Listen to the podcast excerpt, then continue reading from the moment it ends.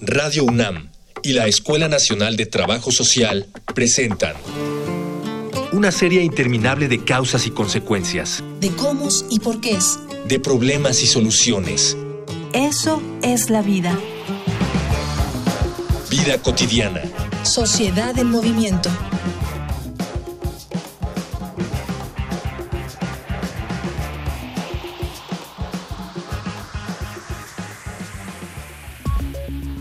Por espacio de casi tres minutos, la zona centro de nuestro país vivió, el 19 de septiembre de 2017, uno de los movimientos telúricos más fuertes de las últimas décadas.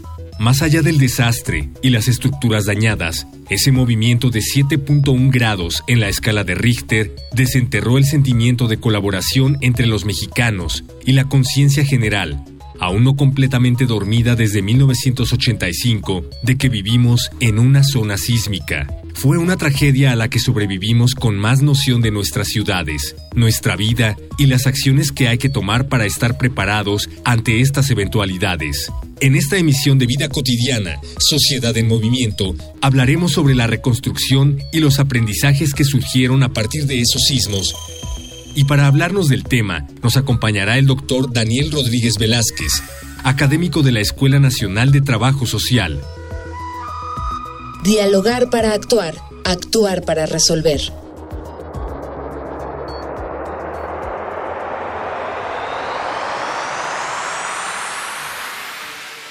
Hola, ¿cómo está? Estamos iniciando este programa Vida Cotidiana, Sociedad del Movimiento. Antes de iniciar, le voy a decir que el 4 de octubre la Escuela Nacional de Trabajo Social cumple 45 años, ¿sí?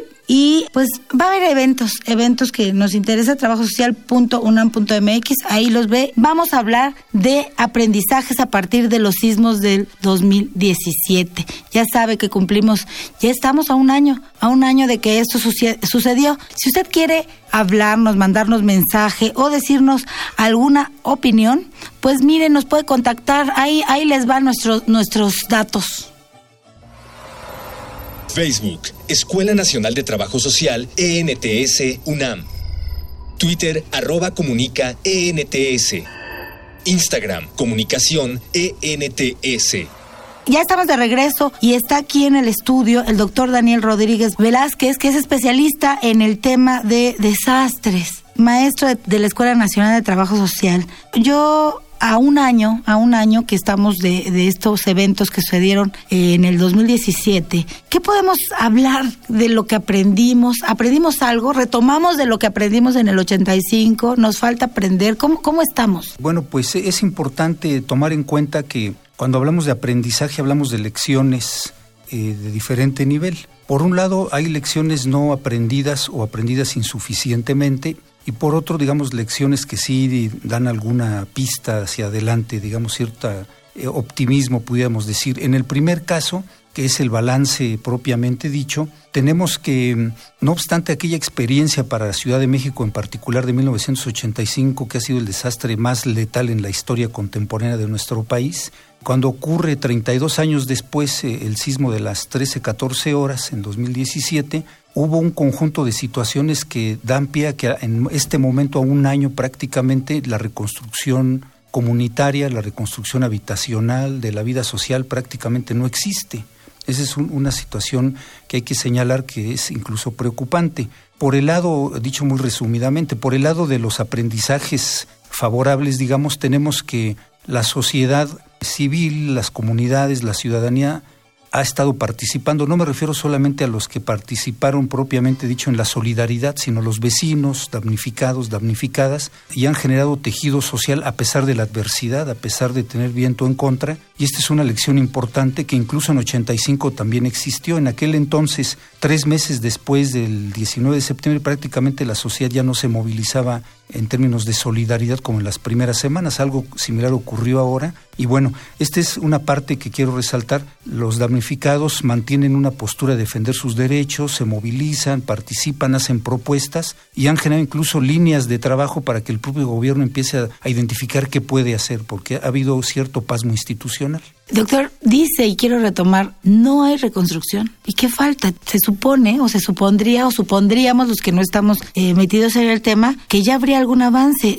Llegaron pues donativos internacionales, nacionales. Hay un, un fondo de contra desastres o para, para apoyar en estas situaciones eh, a nivel federal y supongo que a nivel local, no lo sé. ¿Qué pasa? ¿Qué, qué ha faltado? ¿Organización? ¿Voluntad? Empiezo con lo siguiente, lo que faltó es memoria histórica, eh, en primer lugar, sobre todo en este sentido a pesar de que la reconstrucción más exitosa post-desastre en América Latina y en muchos países fuera de América Latina también fue la que ocurrió en Ciudad de México, entonces Distrito Federal, en 1985 hasta 88, 89, que fue un periodo casi de cuatro años de reconstrucción por etapas, digamos, a pesar de esa experiencia exitosa, cuando ocurre el sismo de 85, tanto en el gobierno, en algunas organizaciones civiles, algunos medios estaban buscando experiencias exitosas no sabían que aquí habíamos tenido una justamente 32 años antes y que fue reconocida incluso con premios internacionales, ¿no? Eh, en algún caso, sobre todo en la reconstrucción en periodos expropiados. Entonces, la inexistencia de una reconstrucción como tal en este momento tiene que ver que, no obstante que existían al momento del sismo leyes, programas, manuales de organización, procedimientos. Eso, que hubiera un protocolo para... Protocolos de actuación, a pesar de que sí existía tanto a nivel federal como a nivel, en el caso del Distrito Federal, ahora Ciudad de México, no se supo qué hacer. Hubo como una especie de inmovilidad institucional, digamos, eh, zigzagueos, valga la expresión, de qué ruta seguir, en fin. Y eh, lo, lo, que destacó también en esto es de que se tomaba eh, como idea básica reconstruir solamente lo físico, los edificios, los inmuebles, y en eso se entrampó mucho el pensamiento institucional y la actuación. ¿Cuánto cuesta un edificio, que un departamento, que son créditos o no son créditos, en fin, es fondo perdido, subsidio, todo esto, sobre todo en esta Ciudad de México, se, fue mucho más evidente que en Oaxaca, en la zona del Istmo, o en comunidades de Chiapas o de Morelos, que también hubo daños muy fuertes en los dos sismos del 7 y 19 de septiembre.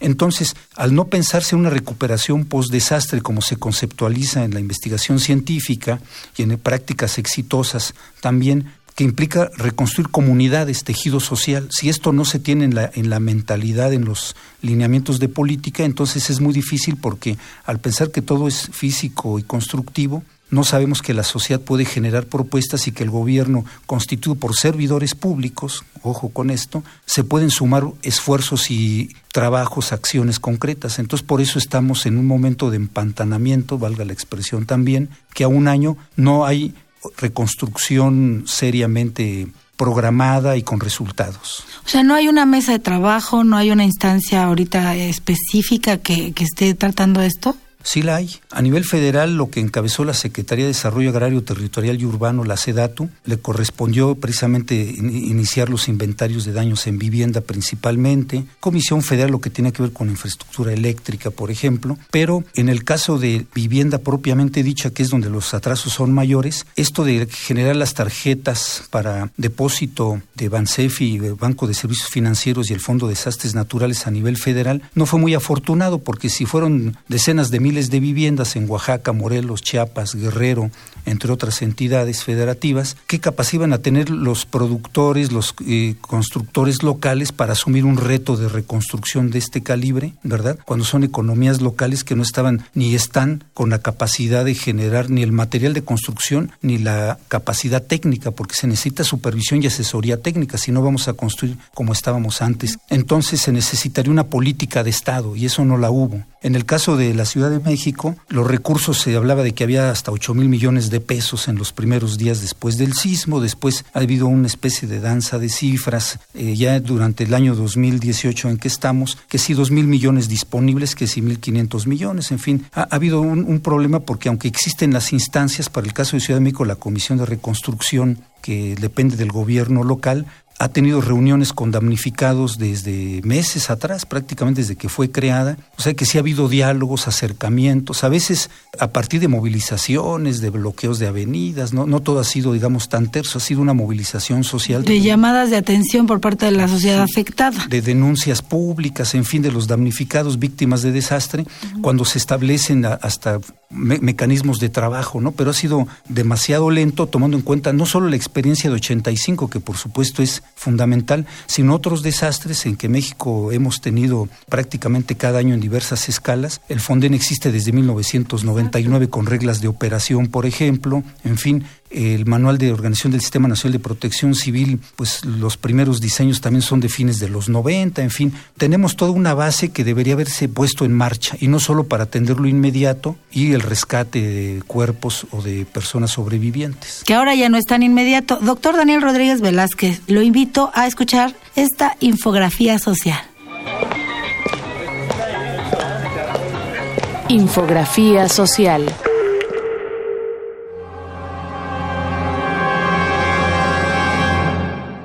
En los puntos en que algunas placas tectónicas se encuentran, se forman zonas que son llamadas de subducción, donde básicamente una placa terrestre se desliza lentamente debajo de la otra.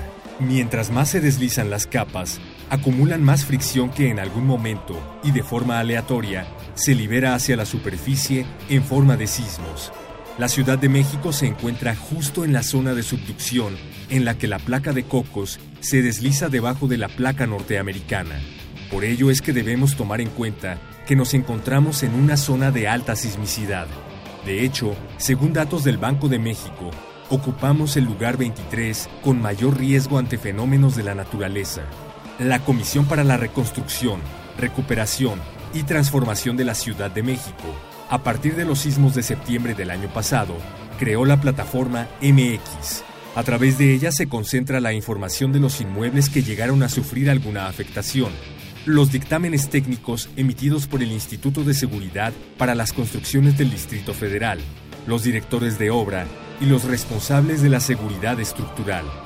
Los inmuebles afectados se han clasificado en seis categorías que determinan el procedimiento que deberá seguirse ante ellos para garantizar la seguridad de los colonos y, si aún es posible, los inquilinos o trabajadores que frecuenten el lugar. Las clasificaciones son del más grave al más seguro derrumbes, demoliciones, riesgo alto, riesgo medio, riesgo bajo y primeras evaluaciones.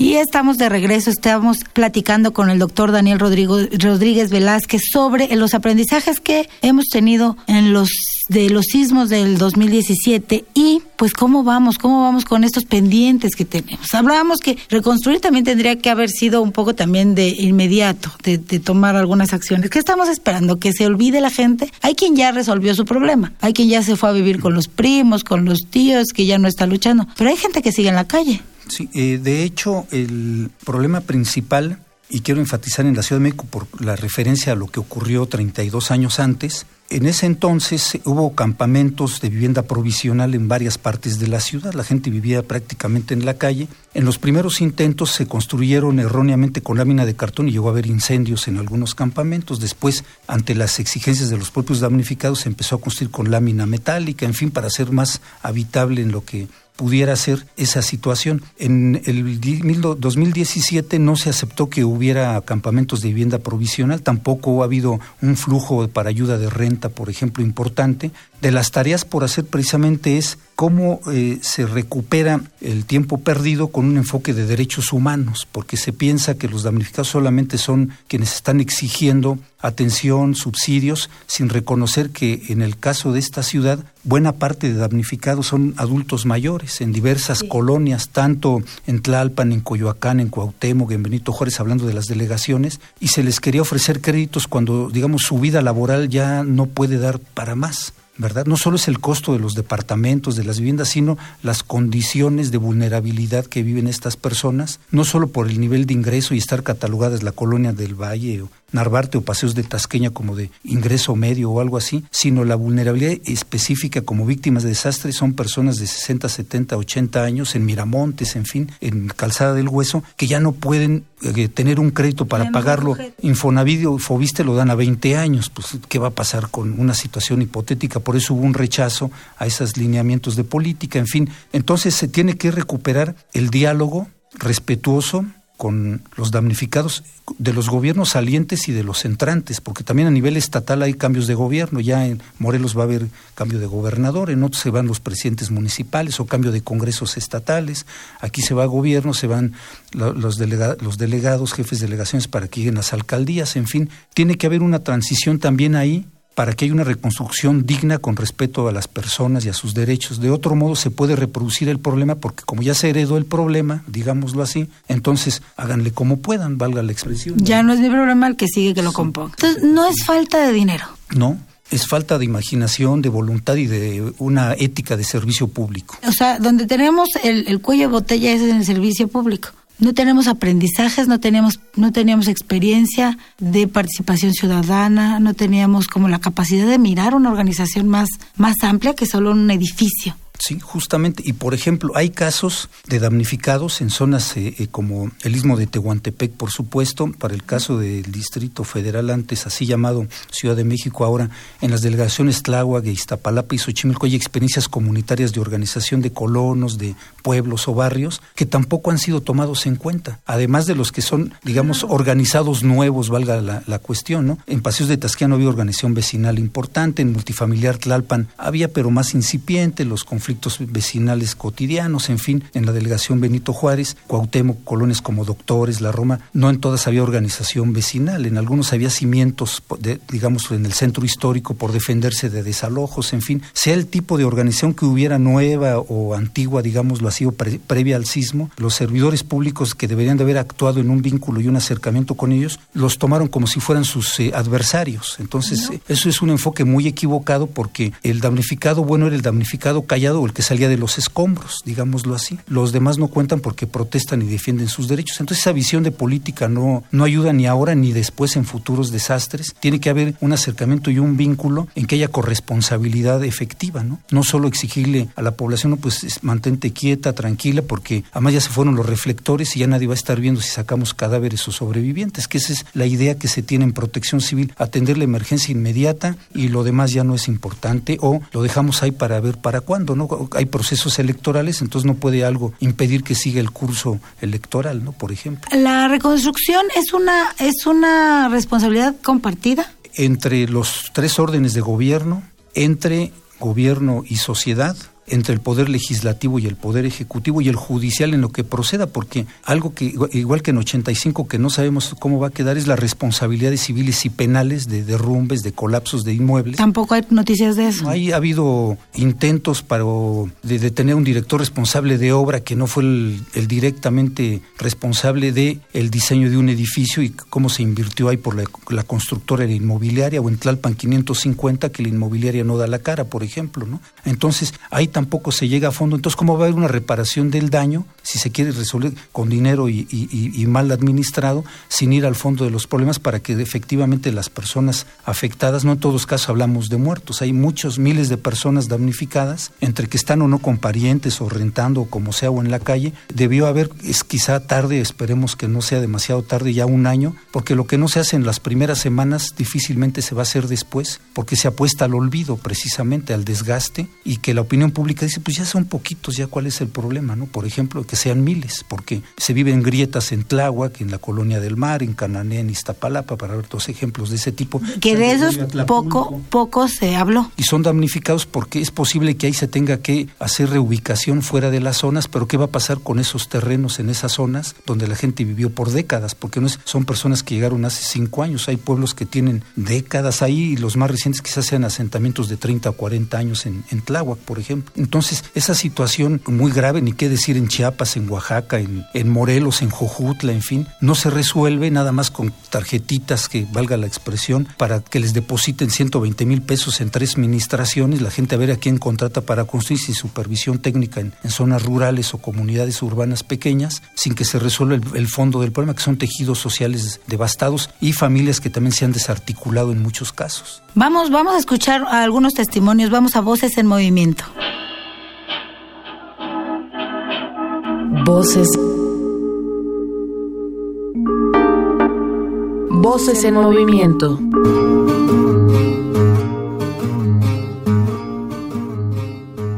Mi nombre es Juan Salgado Baena y soy de la tercera edad, ya soy pensionado. Eh, andaba yo en la calle aquí en la colonia vecina La Planta, ahí me tocó el temblor Ahí luego, luego vi los desastres. En nuestro caso no tan solo fue el problema estructural, sino el problema de suelo. Es decir, donde hubo hundimientos que van de los 50 centímetros a los 100 Entonces, lo primero que hicimos fue crear una organización mínima. Desafortunadamente el apoyo de las autoridades ha sido pues poco significativo. Seguimos viviendo en una situación de precariedad. Aquí a 50 metros pasa una grieta. Entonces esto solamente podré saber el daño total que tiene en mi casa hasta que concluyan el estudio de suelo que nos están realizando. Eso es solamente para la colonia del mar. Mónica Ramón, soy politóloga de profesión y estoy ahorita en una asociación civil. El 19 de septiembre es una fecha que no me la puedo explicar aún. Pienso en mis hijos, pienso en mi esposo. Es impactante ver muebles pesados, caídos. Sacamos lo más básico. Yo soy propietaria de mi departamento, así que pagar una renta que no tienes contemplado es otro elemento que te hace vulnerable.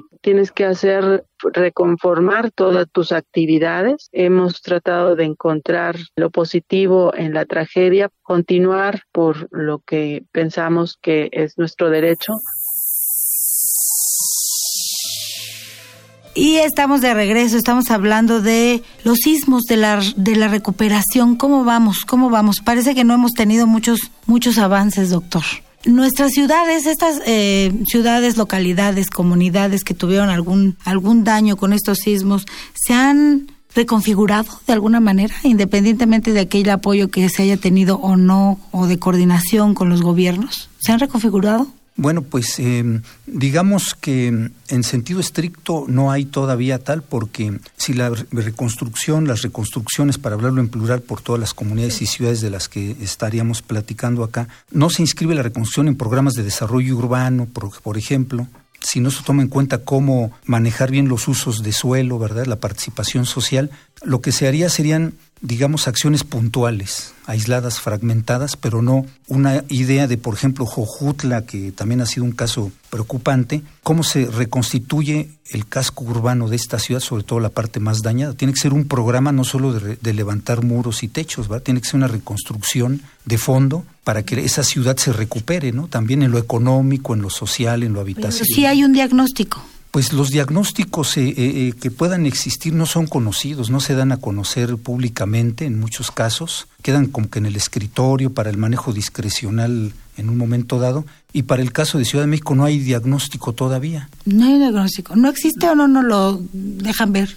en los primeros censos que quisieron levantar conforme a alineamientos que se publicaron en la Gaceta Oficial de la Ciudad de México, pues iniciaron entre marzo y abril de este año, casi seis meses después hay una base de datos que está ya en, la, en el sitio de la Comisión de Reconstrucción, pero no se tiene, eh, yo cuando hablo de que no hay diagnóstico ni censos, eh, prácticamente en ningún caso, es que no hay definición de programas concretos, dónde se tiene que demoler y reconstruir de común acuerdo con vecinos, dónde son reparaciones mayores, rehabilitación estructural, en qué casos son reparaciones mayores, quiénes son y dónde están.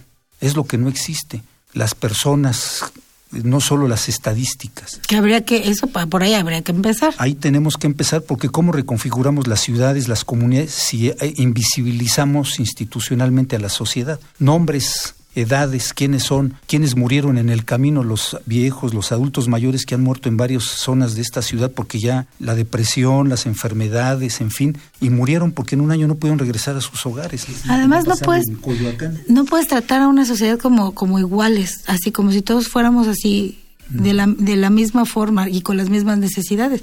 La población con adultos mayores tiene necesidades diferentes a los jóvenes que, y que los niños y que las mujeres y que los adultos. Sí, entonces eso no se ha hecho, se tiene que reconocer a las comunidades que conforman las ciudades, los pueblos, para que esa reconstrucción, esa reconfiguración, como dices, tenga una ruta más coherente y con resultados en, un plazo no muy largo. No podemos seguir esperando dos o tres años más. Ya tiene que haber resultados en un año, cuando mucho, en que se vaya reconfigurando con la participación de la sociedad, hacer programas de atención habitacional, de hasta los simulacros, ahora que se discuten los simulacros otra vez para el 19 de septiembre, pues que se piense con la sociedad y no solo decir, viene un sismo como hipótesis de la brecha de Guerrero o de la zona del istmo de Tehuantepec, eso no funciona, se, se diseñan al margen de la sociedad, entonces por eso estamos muy atrasados todos. ¿Y, y si hay un compromiso de, de reconstruir, doctor? Por ejemplo, ahorita a lo mejor el miedo sería que en tres años ya se nos olvidó a todos o a la mayoría de los que no fuimos a los que no fuimos afectados al nuevo gobierno hay un compromiso hay algo que lo, los obligue a hacer lo que tienen que hacer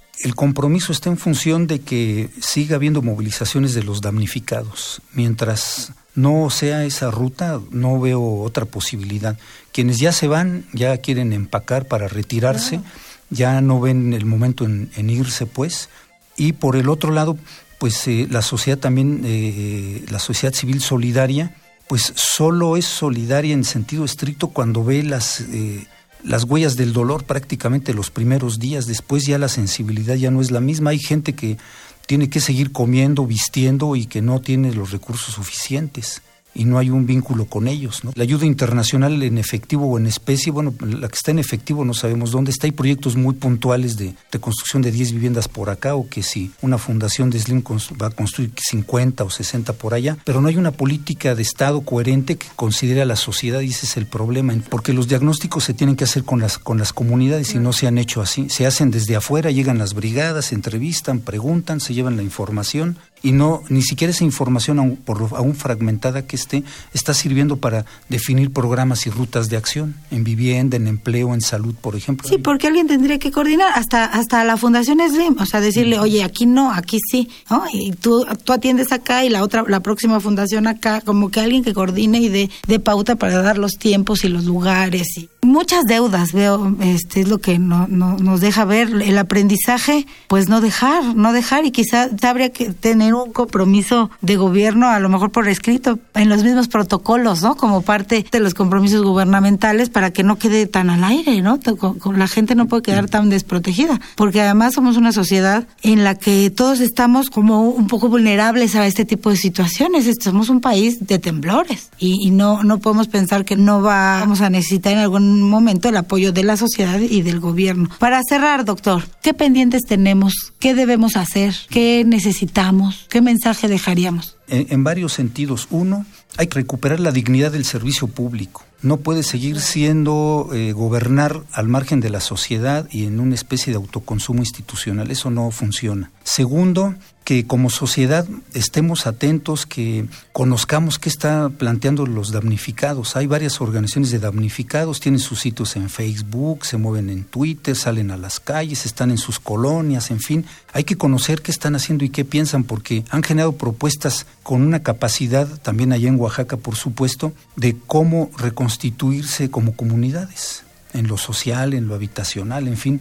eso es muy importante, que conozcamos, porque estamos muy ajenos, la gran mayoría, si no vemos imágenes de derrumbes eh, o de inundaciones, no, como que no tenemos un poquito de, de, visión más allá. También en el ámbito académico, eh, hay que decirlo, necesitamos eh, replantearnos líneas de trabajo, de investigación, porque después de 85 hubo un auge en diversas disciplinas de ciencias sociales, hubo publicaciones, se ha mantenido cierta comunidad que estudia la gestión de riesgo de desastre, la vulnerabilidad, en fin, que es un concepto central, pero siento que ha habido poco en los últimos meses eh, para, para, esta, para la magnitud de los problemas. Hay foros, hay seminarios, en fin, sí se han hecho cosas, pero me parece que no se ha logrado sensibilizar, por ejemplo, al gobierno. Para el caso de Ciudad de México, el 2 de octubre del año pasado se constituyó un comité científico asesor en reconstrucción con directores y rectores de más de 10 universidades e instituciones de educación superior, pero no sabemos qué resultados hubo de ese comité. Y es preocupante porque firmaban los titulares, los jefes, digamos, de, de, la UNAM, de la UAM, del Politécnico, el Colegio de México, de varias instituciones muy prestigiadas, pero el gobierno o desaprovechó o guardó los expedientes de la información que se generó. Entonces la academia también tiene que tener una actitud más proactiva, digamos, en este sentido. Y bueno, pues También eh, comentar de que estamos eh, promoviendo acciones y, trabajos diversos, eh, tanto en lo individual como con equipos de trabajo. Estamos planteando que se modifique esta política de protección civil. agradecemos mucho al doctor Daniel Rodríguez Velázquez por venir a comentarnos sobre este tema tan importante que es para hoy para los mexicanos. Y ya sabe, 26 y 27 de septiembre organiza un seminario en la Escuela Nacional de Trabajo Social. Si a usted le interesa, este entre a la, a la página de Trabajo Social, www.escuela nacional de trabajo social.unam.mx. Y gracias, gracias a todos. Gracias a la Escuela Nacional de Trabajo Social, a Miguel Alvarado, a Edgar López, a Cindy Pérez, a Jorge Herrera, a Herrera, a Luis Tula, a todos, a todos por hacer posible este programa. Mi nombre es Gloria Tocunaga y nos escuchamos. Bye. Vida cotidiana es una coproducción entre Radio UNAM y la Escuela Nacional de Trabajo Social.